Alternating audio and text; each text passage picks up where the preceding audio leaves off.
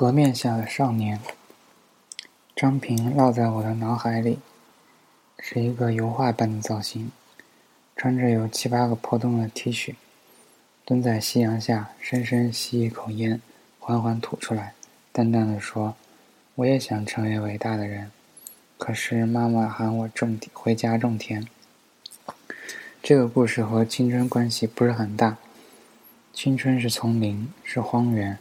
是阳光炙热的奔跑，是大雨滂沱的矗立。张平是河面下的少年，被水草纠结，浮萍围绕，用力探出头呼吸，满脸水珠，笑得无比满足。他平躺在水中，仰视天空，云彩从清早流到夜晚，投下影子，洗洗涤着年轻的面孔。他是我初中同学。我在初三才接触二十六个字母，是被母亲硬生生揪到他的学校。我当时的梦想是做足球运动员，不济也要成为乡村古惑仔。扭不过长辈，还是跳进了九年义务制教育的最后一年。班主任分配了学习成绩最好的人和我同桌，就是张平。我对他能够迅速解开二元二次方程很震惊。他对我放学直奔台球室敲诈低年级生很向往，于是互相弃暗投明。我的考试分数直线上升，他的流氓气息愈发浓厚。我们喜欢七龙珠，我们喜欢北条司，我们喜欢猫眼失忆后的那一片海，我们喜欢马拉多纳，我们喜欢陈百强，我们喜欢今宵多珍重，我们喜欢乔峰。我们喜欢杨过在流浪中一天比一天冷清，我们喜欢远离四爷的陈怀秀，我们喜欢笑看风云。郑伊健捧着陈松伶的手，在他哭泣的时候，我们泪如雨下。我们喜欢夜晚，我们喜欢自己的青春。我们不知道自己会喜欢谁。毕业班周末会集体到学校自习，下午来了几个社会混混，在走廊。砸酒瓶，嬉皮笑脸的到教室门口喊女生的名字，说不要念书了，去跟他们一块到镇上溜冰去。他们在喊的林巧，是个长相普通的女生，我立刻就失去了管闲事的兴趣。张平眉头一皱，单薄的身体拍案而起，两手各抓一支钢笔，在全观目在全班目光的注视下走到门口，混混吹了声口哨，说。让开，杂种！张平也吹了声口哨，可惜是破音。他冷冷地说：“Are you crazy？” 接着几个人厮打成一团，混混踹他小腹，抽他耳光，他拼尽全力，奋力用钢笔甩出一坨一坨的墨水。转眼，混混满脸都是黑乎乎的。等我手持削笔刀上去的时候，小流氓们汗水混着墨水，气急败坏。招呼着同伴去洗脸，张平口吐带血的唾沫，淡淡的说：“书生以笔杀人，当如是。”从那天开始，林巧隔三差五找他借个东西，问个题目，邀请他去镇上溜冰。张平其他都答应，只有溜冰不同意。他说：“不干和流氓同样的事情。”初中毕业临近，同学们即各奔前程，大部分都要回去找生活。这里是苏北一个寂寂无闻的小镇，能能继续读中专已经算不错。女生们拿着本子找同学签名、写祝语。林巧先是找所有人签了一圈，然后换了个干净空白的本子，小心翼翼地找到张平。张平吐口烟，不看女生，淡淡的说：“Are you crazy？” 林巧涨红了脸，举着本子坚持不收回去。张平摊开烟头。凑到女生耳边，小声说：“其实我是个同性恋。”林巧眼泪汪汪，默默收起本子走开。大概三四天后，上次的混混埋伏在张平回家的路上，把他从自行车一板砖砸下来，打了足足五分钟。大学毕业后一次回老家，我从另外的初中同学口中偶偶然知道，林巧初中一毕业。就和那几个混混成天在一起。十八岁嫁给了其中一个混混，十九岁生小孩，二十一岁离婚，又嫁给了另外一个混混。张平脑袋绑着纱布参加中考，结束那天黄昏，我们一起坐在操场上，夕阳染得他面孔金黄。他叼一根烟，沉默良久，说：“家里农活太多，不想让他念书。”我接不上话，他淡淡的说：“我也想成为伟大的人，可是妈妈喊我回家种田。”我拍拍他肩膀，他又说：“我一定要念书，去城市看看，因为我感觉命运在召唤我。”我会有不平凡的宿命。他扔掉烟头，说：“我想来想去，最不平凡的宿命就是娶一个妓女当老婆。我有预感，这就是我的宿命。”中考成绩出来，我们在不同的高中。我忘了他家里卖掉些什么东西。总之还是读下去了。从中考结束，第二次见面却是三年后。我在南大，他在南航。他的大学生涯达到了我不可企及的高度。大二退学，因为他预感自己应该上北大，于是重读高三。一两年杳无音讯，突然我宿舍半夜来电，凑巧那一阵非典，我被勒令回校，接到了电话。他说：“没有考取北大，功亏一篑。”我问：“差多少？”他说：“差的不多。”我问：“那差多少分？”他说：“不多，也就两百来分。”我我问：“那你读了什么学校？”他说：“连云港一家专科院校。”我问：“草莓呢？”他默不作声。草莓是他在南航的女朋友。我在南大的浦口校区，到他那要穿越整座城市，所以整个大一就相聚过两次。他跟小卖部的售货员勾搭上了。他小个子，脸红扑扑的，外号草莓。草莓是四川人，比我们大三岁，来南京打工。扯了远方亲戚的关系，到学校超市做售货员。小卖部边上就是食堂，我们在食堂喝酒。张斌隔三差五跑到小卖部，随手顺点小瓜子、花生等小玩意儿。草莓总是笑嘻嘻的，他还假装要买单。草莓挥挥手，他也懒得继续装，直接就拿走了。后来他直接拿了条红塔山，这下草莓急了，小脸小红脸发白，大几十块呢，账目填不平的。张平一把搂住草莓，不管旁边学生的眼光，忧郁地说：“我没钱买烟，但知道你有办法了。”我不知道草莓能有什么办法，估计也只能自己掏钱填账。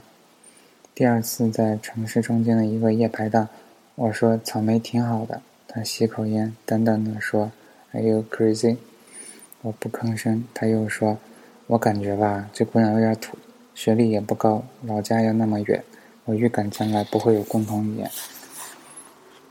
他的 BB 机从十一点到后半夜两点，一共响了起码三十次。他后来看也不看，但 BB 机的震动声在深夜听来十分刺耳。于是提起一瓶啤酒，高高的浇下来，浇在 BB 机上。浇完整整一瓶，BB 机进了水，再也无法想了。他打个酒嗝，说：“我花了一个月生活费买的，他妈的！”响了三十次的 BB 机，于是寂静无声，让你不耐烦的声声召唤，都发自弱势的一方。喝到凌晨近四点，喝到他路都走不了。于是我问老板，接了店里的固定电话，扶着踉踉跄跄的他，奋力过去拨通草莓的 BB 机号，寻呼台接通了，他只发了一句话。我在某某路喝多了。五点，气喘吁吁的草莓出现在我们面前。他只晓得路名，不晓得哪家店，只能一家一家找过去。南航到这里二十分钟，也就是说他找了四十分钟，终于找到了我们。张平趴在桌上，动不动就想从桌子上滑下去。姑娘一边扶着他，一边喝了几口水。我要了瓶小二，心想，我再喝一瓶。草莓突然平静地说：“他对我很好。”我哦了一声。草莓说：“学校小卖部一般都是交给学校领导亲戚，我们这家是租赁合同签好，但关系不够硬，所以有个领导亲戚经常来找麻烦，想把老板赶走。”我一口喝掉半瓶。草莓说：“有次来了几个坏学生，在小卖部闹事，说薯片里有虫子，让我赔钱。老板的 BB 机打不通，他们就问我要。”我不肯给，他们就动手抢。草莓夫妻被张平弄翻的酒杯，说，张平冲过来和他们打了一架，右手小指骨折了。草莓笑起来说：“后来他也经常拿我的东西，但是从来不拿薯片，说不干和流氓一样的事情。”我说：“他就是这样。”草莓说：“嗯。”他还说有预感要娶个妓女做老婆。我不是妓女，我是个打工妹，而且没有读过大学。草莓蹲下来。蹲在坐着七歪七倒八的张平旁边，头轻轻靠着他的膝盖，鼻翼上一层薄薄的汗珠。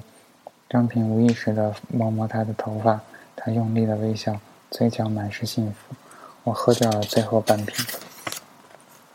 草莓依旧蹲着，把头贴得更紧，轻声说：“老板已经决定搬了。”我说：“那你呢？”草莓依旧用力微笑，眼泪哗啦啦流下来。说：“我不知道，我知道自己喜欢你，但我不知道自己将来在哪里，因为我知道，无论哪里，你都不会带我去。”高中文凭的小个子女孩蹲在喝醉的男生旁边，头靠着男孩膝盖，路灯打亮她的微笑，是那么用力才变得如此欢喜，打量他湿漉漉的脸庞，在我迷茫的醉眼里，这一幕永远无法忘记。这是大学里我和张平最后一次见面，中间他只打了几个电话，说退学重考，结果考了个连云港的专科院校，断断续续联系不到三次，再见面是五年之后。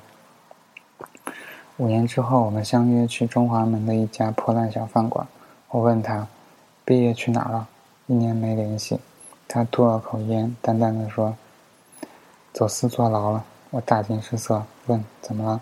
他说：“毕业了，家里托关系做狱警，实习期间帮犯人走私，就坐牢了，关了一年才出来。”我沉默，没有追问细节。说：“那你接下来打算？”他又醉了，说：“在中华门附近租了个车库住，快到期了，我打算带着老婆回老家结婚。”我脑海中蓦然的浮起草莓的面孔，不由自主的问：“你老婆是谁？”他点着一根烟，淡淡的说。你还记得我在初中毕业那天跟你说过的话吗？我摇摇头。他说：“我当时预感自己会娶个妓女，果然应验了。”夜又深了，整个世界夜入膏肓。他干了一杯，说：“我爱上了租隔壁车库的女人，她是洗头房的，手艺真不错。不过我爱的是她的人。”这顿酒喝得我头晕目眩，第一次比他先醉倒，不省人事。后来。我在自己租的房子里，在书桌上留着他送给我的礼物，十张毛片儿。又过了一年，他电打电话来说：“我离婚了。”我们没法接话。他说：“我们回家，回老家村子以后，他跟那村里很多男人勾搭，被我妈抓到几次现行，我忍无可忍，就和他离婚了。结果他就在我旁。”结果他就在我家旁边又开了家洗头房，他妈的！我莫名其妙的问了一句：“那你还会不会解二元二次方程组？”他说：“会啊。”我说：“那下次我们一起回初中看看新建的教学楼吧。”他说：“好。”又过了三年，我回老家过年，突然想起来这个约定，就打电话到他家。他妈妈说，他找了个搞手机生意的女人，去昆山看门面房了，过年没回来。我挂下电话，一个人去了初中，到当年初中一位老师家里吃饭。这个老师本来是代课老师，没有编制，这两年终于才转正。他太太呢才回来，我一眼就认出了他是林巧。林巧笑呵呵地说：“我听说是你，就买了肉鱼虾，今天咱们吃顿好的。”几杯酒下肚。初中老师不胜酒力，摇摇晃晃地说：“我转编制多亏林巧，林巧的前夫是镇上领导的儿子，他要和林巧离婚，林巧就提了个条件，帮我转正。我没有办法去问，问什么呢？问林巧自个儿离婚，为什么要帮你转正？林巧一直没喝酒，这时候也喝了一杯洋河，脸颊通红，说：不瞒你说。”中考那天，是我找人打了张平，这个狗东西。算了，你要是看到他，就替我向他道歉。我也是睡眼惺忪看着林巧，突然想起来一幅画面：高中文凭的小个子女孩蹲在喝醉的男生旁边，头靠着男孩膝盖，路灯打亮他用力的微笑，打量他湿漉漉的脸庞。我知道你喜欢我，但我不知道自己将来在哪里，因为我知道，无论哪里，我都没法带你去。